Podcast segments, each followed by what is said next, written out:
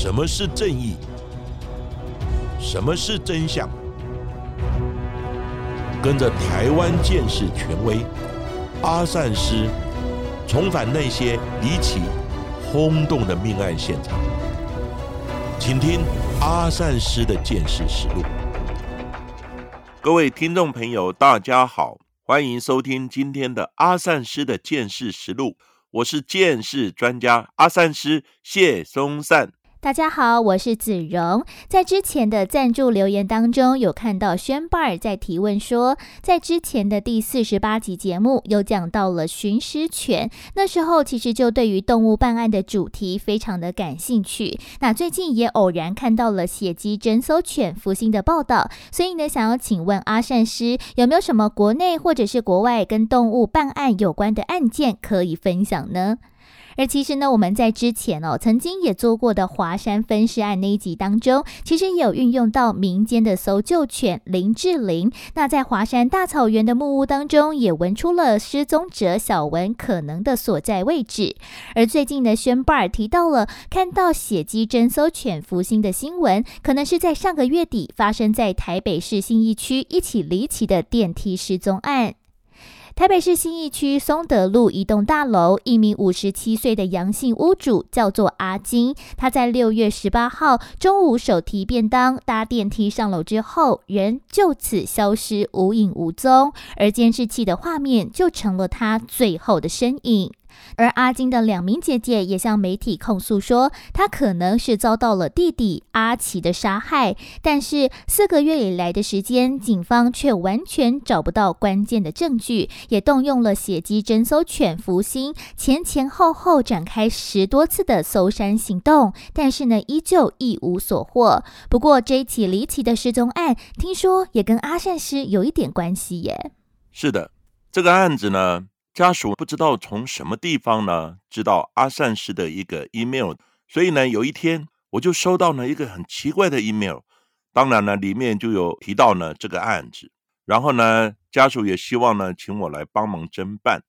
但是呢我有跟家属回应，哦也给他们一些建议，最主要是我已经退休了，我并不是警务人员，所以呢我没有办案的身份，啊但是呢我有给他们做一些提醒。要呢注意哪些地方？那最重要的这个案子，要请警方呢能够积极的侦办，因为呢时间越长呢，可能破案的几率呢就会越低。当然，现在最重要的就是要先找到呢尸体在什么地方，因为呢你没有尸体呢，其实呢这个案子哦就比较难办。那这一起案件呢发生的经过是这样子，就是呢杨家他总共呢有十个兄弟姐妹。那阿金呢？他是排行第八。平时呢，阿金是笃信佛教多年，生活呢也非常单纯，也没有透露出呢他有轻生的念头。而阿奇呢是弟弟，排行第九。因为两个人呢曾经多次为了家产的问题呢而爆发争执。阿奇呢还曾经提告呢哥哥阿金呢他侵占了不动产。那在呢六月十八号的时候。阿奇呢收到了地检署呢不起诉的处分书，就在当天，阿金呢也在家里面人间蒸发。到今天为止呢，有四个多月的时间呢，完全无声无息。杨家的其他兄弟姐妹呢也非常的担忧。后来家属呢去调了大楼的监视器，结果呢发现六月十八号的时候，大约中午十二点多，阿金呢有手提的便当。头戴鸭舌帽呢，就走进了他住处的大楼，然后呢搭电梯，之后呢就再也没有呢发现阿金走出家门的影像。比较奇怪的是，在当天晚上的六点多，平时跟阿金呢向来不对盘的弟弟阿奇，他肩膀呢背着提袋，里头呢装了一块的木板，然后呢他就搭电梯呢上楼，整个晚上呢待在了阿金的住家。一直到呢隔天下午两点多的时候才离开，而且呢这个时候呢他身上呢都没有背任何东西。再隔一天，就是呢六月二十号的时候，阿奇呢又三度的进出大楼。比较诡异的是，他还抱着一个大袋子，手上提着呢不明的垃圾袋呢走出了大楼。二十一日，阿奇呢又带了吸尘器，背着大包包呢出现在屋子的前阳台，而且呢，在阿金消失后的一周里面，阿奇呢还陆陆续续去了阿金的家呢，总共有七次之多。警方呢也问阿奇，那他说呢，他只是呢帮哥哥做大扫除而已，但是呢，种种的迹象令人呢觉得非常的可疑。其实早在六月二十号，姐姐们原本要带一些食物去给阿金，打 line 的电话却没有人接听，所以他们就先行离开。不过在二十一号一早再次传了讯息问他，但是他也未读也未回应，加上了姐姐们打阿金的手机都显示为关机的状态，当下就察觉不太对劲。在当天晚上七点多的时间，两名姐姐协同防疫警察锁匠破门来查看，但是却。没有看到半个人影。其实这一栋位在松德路的房子，原本就是阿金所有。但是阿奇为了要争产，要求哥哥要把房子过户给他，两个人争执不休，直到了双方在去年十月达成和解。不过和解的约定当中说，阿奇要在今年三月底前支付两千四百万元给他，否则无法涂销抵押权。而房仲也向阿奇说，房子如果要再度买卖，一定会扣到百分之四十五的奢侈税。那弟弟阿奇评估之后就觉得划不。来，所以问哥哥说，可不可以直接卖掉呢？那遭到拒绝之后，两个人就此产生了嫌隙。此外，阿金还被阿奇提告侵占不动产、盗领银行存款等，但是最终阿金获判不起诉。而根据了解，阿金平时所需的一些日常用品，包括了老花眼镜、高血压的用药等等，都留在家中。加上了监视人员在家中发现了有血迹的反应，所以警方怀疑这整起的失踪案件其实案情并不单纯。而为了也要厘清案情，所以呢，专案小组特别向新北刑大的警犬出借了全台唯一专门在训练在命案现场闻血异味道的血迹侦搜犬福星来进行搜索。由于阿金住家附近就是虎山步道，所以专案人员就带着福星展开了地毯式的搜山行动，希望可以找到蛛丝马迹。不过前前后后搜索了十多次，加上了山坡地的地形崎岖，又是荒郊野外的，顶着当时夏日的三十八度高温，连日出动，不管是专案小组人员或者是福星，其实都累翻了。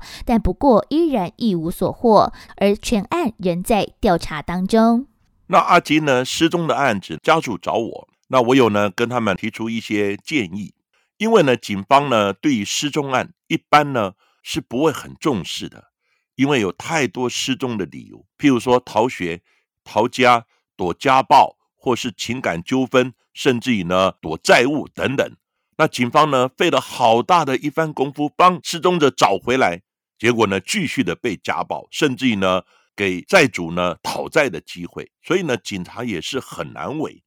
不过呢这个案子。看起来也就是一个异常的失踪，不应该失踪的人他失踪了。那这个部分呢，当然警方呢要积极的侦办。不过呢，因为这个案子呢没有明显的一些相关的犯罪的基证，除非呢你找到了阿金的尸体埋在什么地方，另外呢这个犯罪的过程跟犯罪的手法可以连接到呢弟弟阿奇，这整个案子呢才有办法做一个。侦结跟起诉，那之前呢，我们也讲过呢，一个案子就是一个张静华老师呢失踪的案子，到今天为止呢，他的尸体也没有出现，但是案子定案了，他就是一个非常知名的无尸命案。最主要呢，那个案子是在张老师的家里面呢，在厕所的地方呢有找到血迹，以及呢。嫌犯呢，李正卫，哈，平时就借他妹妹的车子来开，所以呢，怀疑妹妹的车子呢，可能就是一个弃尸的工具。那警方后来也经过妹妹的同意呢，在他的车子里面有找到了一些血迹，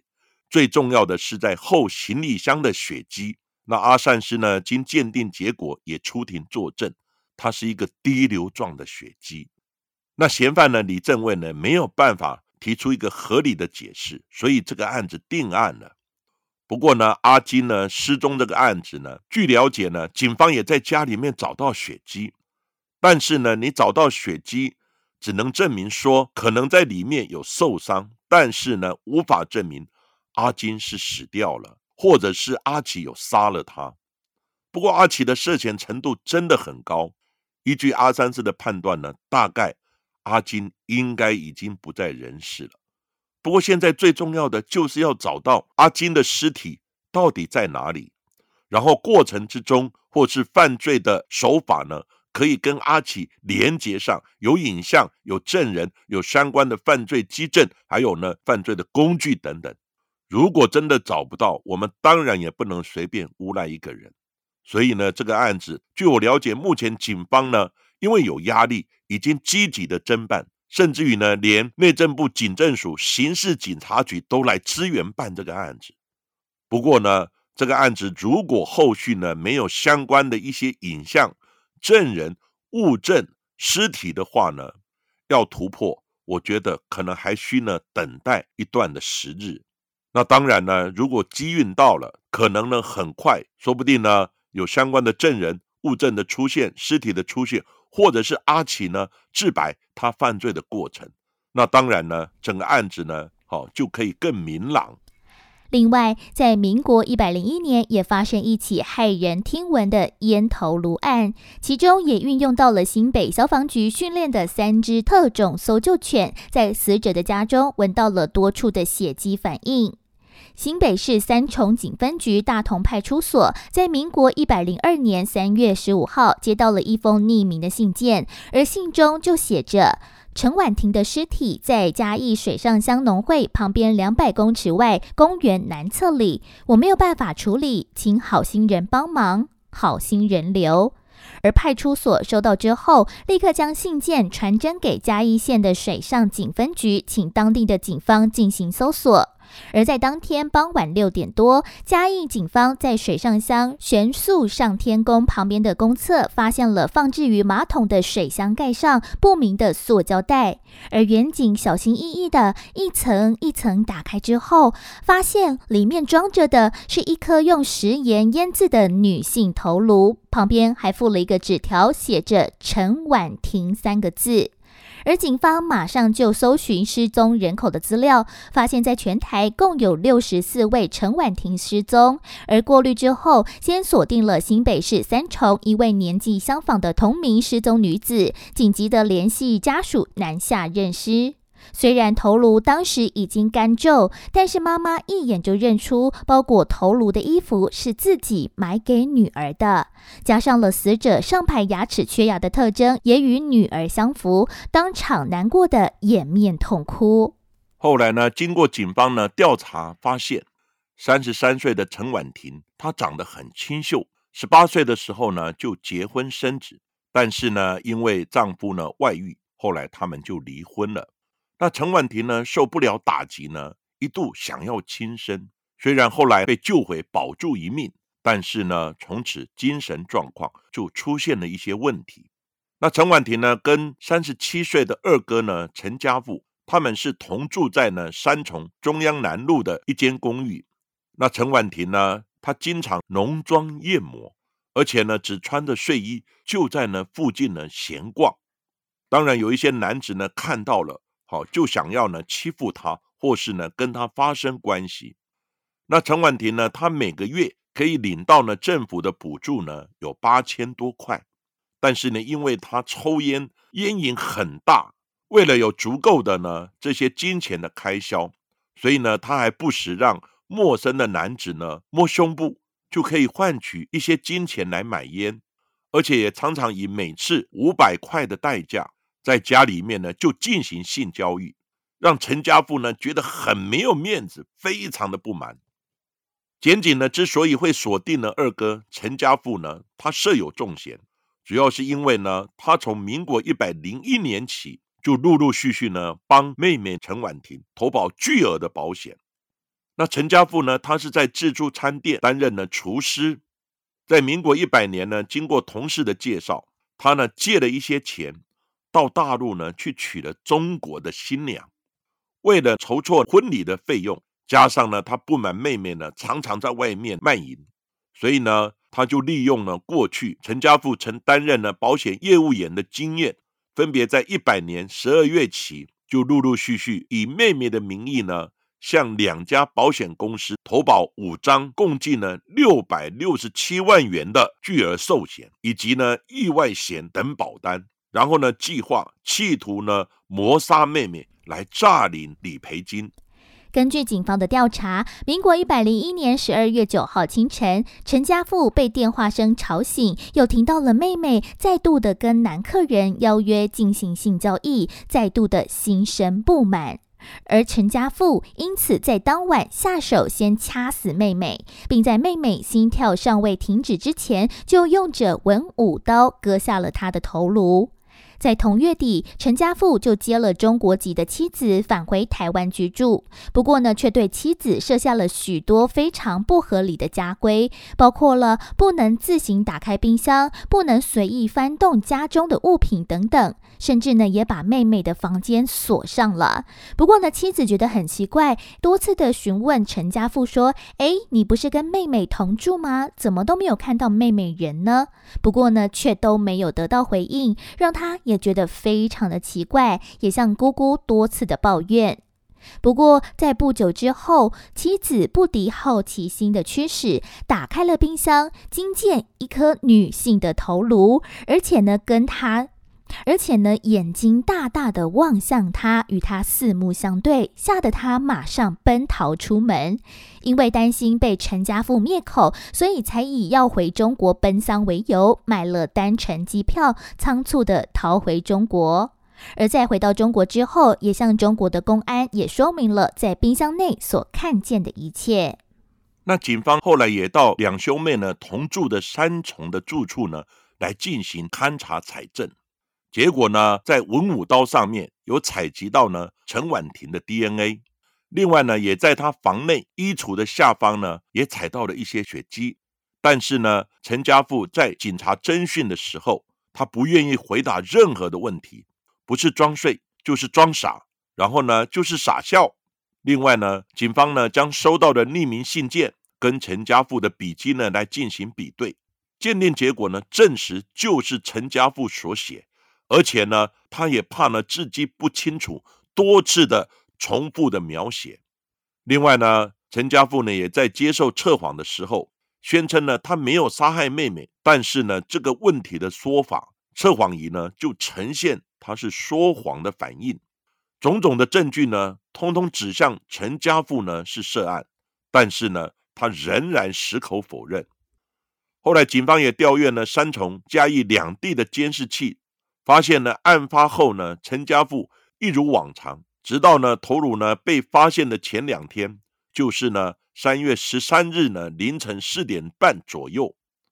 他将妹妹的头颅呢用他的内裤呢先套住头，再用呢短裤、T 恤、外套以及呢饲料袋，还有呢超商的塑胶袋呢层层的包裹，最后呢再用大卖场的黑色的塑胶袋来装袋，共有七层。那里面呢，就附上一张写着妹妹姓名陈婉婷的字条。之后呢，陈家富他就呢到台北车站坐火车呢南下嘉义的水上乡。隔天上午呢，接近十一点钟左右呢，在水上乡呢案发公厕附近的监视器呢，也拍到陈家富他经过便装就提着那一个大卖场的塑胶袋，而且呢，他曾经呢在嘉义服兵役。所以呢，他了解附近的状况，具有地缘的关系，因此呢，推断陈家富呢就是南下呢弃置头颅的凶手。后来呢，警方移送到检察官，那检方呢也向法院呢声押获准。陈家富为了避免头颅发臭，还利用当厨师的经验，在割下了妹妹头颅之后，先以深色的上衣包裹，再于外层覆盖一到两公分厚的盐巴，借此来延缓头颅腐败及发臭的速度。此外，陈家富更将妹妹死前进行性交易时沾有多位男子精液的内裤包在外层，借此故布疑阵，想要诱导警方朝向了奸杀的方向侦办。此外，检警也特别请到了新北市消防局三只的搜救犬，叫做扑卡、迷你还有 Moka，，前往兄妹所居住的公寓现场支援办案。消防局特搜大队副队长林世敏则表示，新北市为了因应重大灾难的发生，特别训练了三只寻尸犬，只要微量不到一滴的血液，就能够闻出气味，并且做出反应。而这是第一次支援刑案的办案，没想到就此顺利侦破。而特搜队先将公寓分为五大区域，再分别让三只搜救犬负责不同的区域，再交换区域搜索来交叉确认。而最后共有五个地方，三只搜救犬都有反应，包括了卧室衣柜的内壁，还有厨房汤锅之内、阳台、浴室、客厅沙发下的地板等五个地方。后续经过比对，与死者陈婉婷的 DNA 也是符合的。不过奇怪的是，除了头颅之外，检警呢一直遍寻不着呢陈婉婷的躯干，就是呢除了头颅以外的一些身体的部分。那根据呢楼下邻居也向警方呢透露，在家里面呢排水孔呢先前就有曾经冒出呢大量油油的好像肉屑的东西，让检警怀疑呢陈家富是不是把尸体切割之后用绞肉机绞碎，然后呢再丢入马桶。冲入排水管，那刚开始呢，因为找不到血迹，所以呢就认为说，可不可能所有的尸体尸块碎肉，通通都冲到化粪池？因此呢，警方就决定大举开挖化粪池。各位知道吗？化粪池是我们所有的一些粪便啊等等汇集的地方。那这个案子呢，因为刚开始找不到任何蛛丝马迹，所以呢，决定开挖化粪池的时候。就请了水肥车，把化粪池里面的一些沉积多年的粪便呢，抽到污水处理厂，然后呢，动员几十位的建设人员，先把呢化粪池里面的一些粪便呢，先做稀释过滤，然后呢，有大渣渣、中渣渣、小渣渣，再一桶一桶的由建设人员呢着装，戴了防毒面具，用手来捏。桶里面有没有任何的肉屑骨头？虽然最后呢有找到一些骨头，不过鉴定呢并不是人的骨头，所以呢各位可以想象，鉴识人员做这个工作的时候是多么的辛苦啊！虽然呢种种的证据显示陈家富就是凶手，不过呢他自始至终就否认犯罪，然后测谎也没有通过，最后警方呢就把他移送法办。那陈家富在出庭的时候，他还说：“哦，有外星人呢，在我脑里面植入了晶片，而且呢，他时常用镭射波呢要追杀我，还曾在开庭的时候呢口吐白沫，假装昏死过去。不过呢，法官呢将陈家富呢两度送请呢台大医学院做精神的鉴定，结果医生的鉴定报告说陈家富没有问题啊，他没有任何的异常啊。”那承办检察官呢，也怀疑他根本就是装疯卖傻，企图呢逃过死刑。那跟他同住的狱友呢，也透露，钱家富在狱中同房的时候，他行为表现都很正常啊。不过，身为被害人还有加害人的母亲，在法庭上非常难过的跟法官说：“两个都是我怀胎十月所生出的孩子。”虽然舍不得，但事情都遇到了，还能怎么办呢？希望法官可以原谅阿富，给他一个机会。本案在经过了法院审理之后，嘉义地方法院认定陈家富为了诈领妹妹的保险金而谋害亲妹，而且犯案时精神的状态正常。不过考量到他对妈妈非常的孝顺，判死刑等同再度剥夺妈妈的子女，因此判处无期徒刑。在后续也上诉高等法院，不过遭到驳回，全案定验。大家听完这个案子的时候呢，其实呢心情是蛮沉重的，因为呢陈婉婷呢她在念国中的时候，人长得漂亮，是学校的校花，很多人都想追求，但是呢因为结婚之后呢婚姻不美满，最后离婚，然后精神呢受到一些打击，所以呢就有一些异常，然后呢又因为烟瘾很大，所以呢为了有一点收入呢，因此呢他就跟一些男子呢进行性交易。那当然呢，哥哥呢就很生气，再加上呢他又要结婚，缺钱，所以呢才设计了这一桩呢诈领保险金的案子。一般人如果作案的话呢，都是希望尸体晚一点被发现，或是不会被发现。但是这个案子是特别希望呢，死者身份赶快被发现，因此呢，还写了信，附上了纸条。他以为呢，这样子发现之后，他的计谋就可以得逞，马上可以领到保险金。殊不知呢，警方的侦查伎俩呢，技高一筹。那警察呢，也利用一些相关的影像，还有呢一些手机的定位。另外，据阿善斯的了解呢，在厕所的周遭呢，也有找到。陈家富的烟蒂的 DNA，所以代表去厕所里面丢头颅就是陈家富。那他的手机位移呢，每一个点也都呢跟他的路径呢完全符合。还有呢，他从嘉义呢到水上乡的坐上公车，因为他的便装呢衣着实在太怪异了，不得不让司机呢起了疑心。所以呢，警方在查证的时候。照片给司机来指认，他说就是他坐我的车到水上乡啊，所以种种的基证通通指向了陈家富犯案。然后呢，他又开始呢装疯卖傻哦，说有什么外星人啊植入晶片等等，企图呢能够逃避死刑。但是这个案子呢，除了头颅之外，其他的躯干到哪里去了呢？警方调录影带的时候发现。陈家富出门的时候呢，是大包小包的，两只手呢提了四大袋的东西呢，怀疑里面就是尸块或是呢一些沾血的衣服。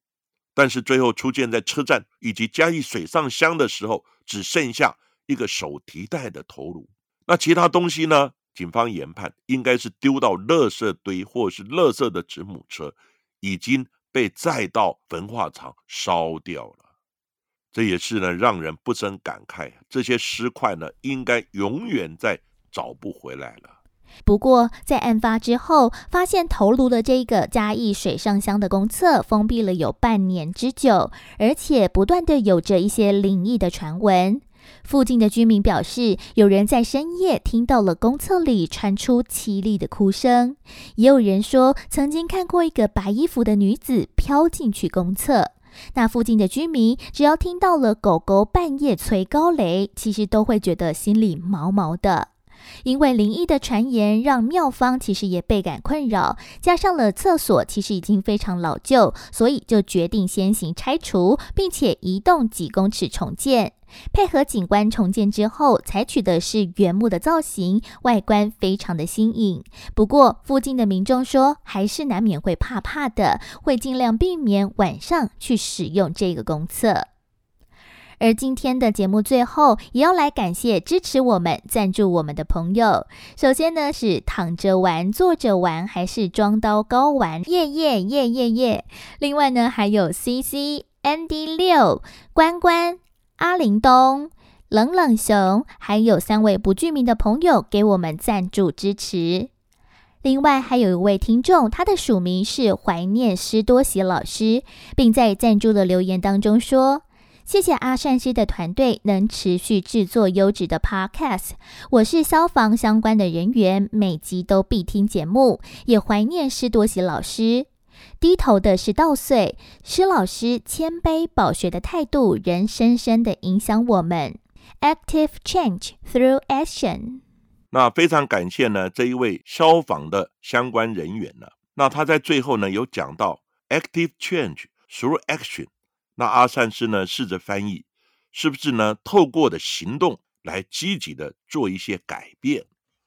那他也提到呢施多奇老师。让我呢突然脑子里面又怀念起施多奇老师呢教我的一切，因为呢施多奇老师呢是我在警官学校的时候大学部跟硕士班的指导老师，那我们师生的感情也很深厚，我跟师母还有他两个儿子也都非常的熟。那施多奇老师呢，他的专长是刑事化学以及呢消防化学。所以呢，我在学校呢，相关这些刑事跟消防化学的知识呢，都是施多奇老师传授给我的。那另外呢，在课后呢，我们也会一起小酌一下。他每一次呢，酒一喝就开始激励我们、鼓励我们往上爬呀，往上爬。意思就是说，你不能停滞在现在，要往上爬，继续往上爬。但是呢，后来施多奇老师因为生病住院，我也多次的去看他，也是他呢把我带进了台北市消防局以及内政部消防署呢，担任火灾调查的委员。所以呢，以师生的关系，以朋友的关系，其实呢，我都是非常的感念我的恩师呢，施多喜老师。那另外呢，有一位听众朋友叫西西。他也说呢，他很喜欢呢，在轮值导护需要早起的时候来听我们的节目。哎，听完以后呢，他就觉得精神很振奋。他也会呢，努力把优质的节目呢推荐给身边的一些朋友跟家人。然后呢，西西也给我们加油加油。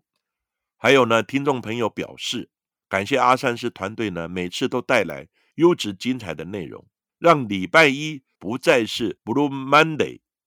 我想呢，礼拜一大家上班呢，就觉得啊，好像工作压力又来了。那听我的节目之后呢，就会提振起来。那当然呢，这个听众朋友呢，也非常感谢我们做节目的制作。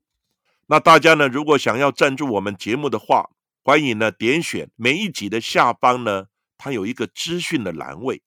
或者是节目呢介绍的那个区块，我们都有附上赞助的连结哦。也可以在搜寻引擎上面呢，来打上呢阿善师见士实录赞助，就可以搜寻到呢我们相关的赞助连接的画面哦。希望大家能够支持我们团队呢制作更优质的节目，继续的运作下去。而今天的节目就为大家进行到这里，谢谢各位收听阿善师的见识实录。如果喜欢我们节目的话，也欢迎在 Sound、Spotify、Apple Podcasts、KKBox 上面来订阅我们的节目，并且踊跃留言给我们，给我们五颗星的评价喽。那下一集也请大家继续听下去。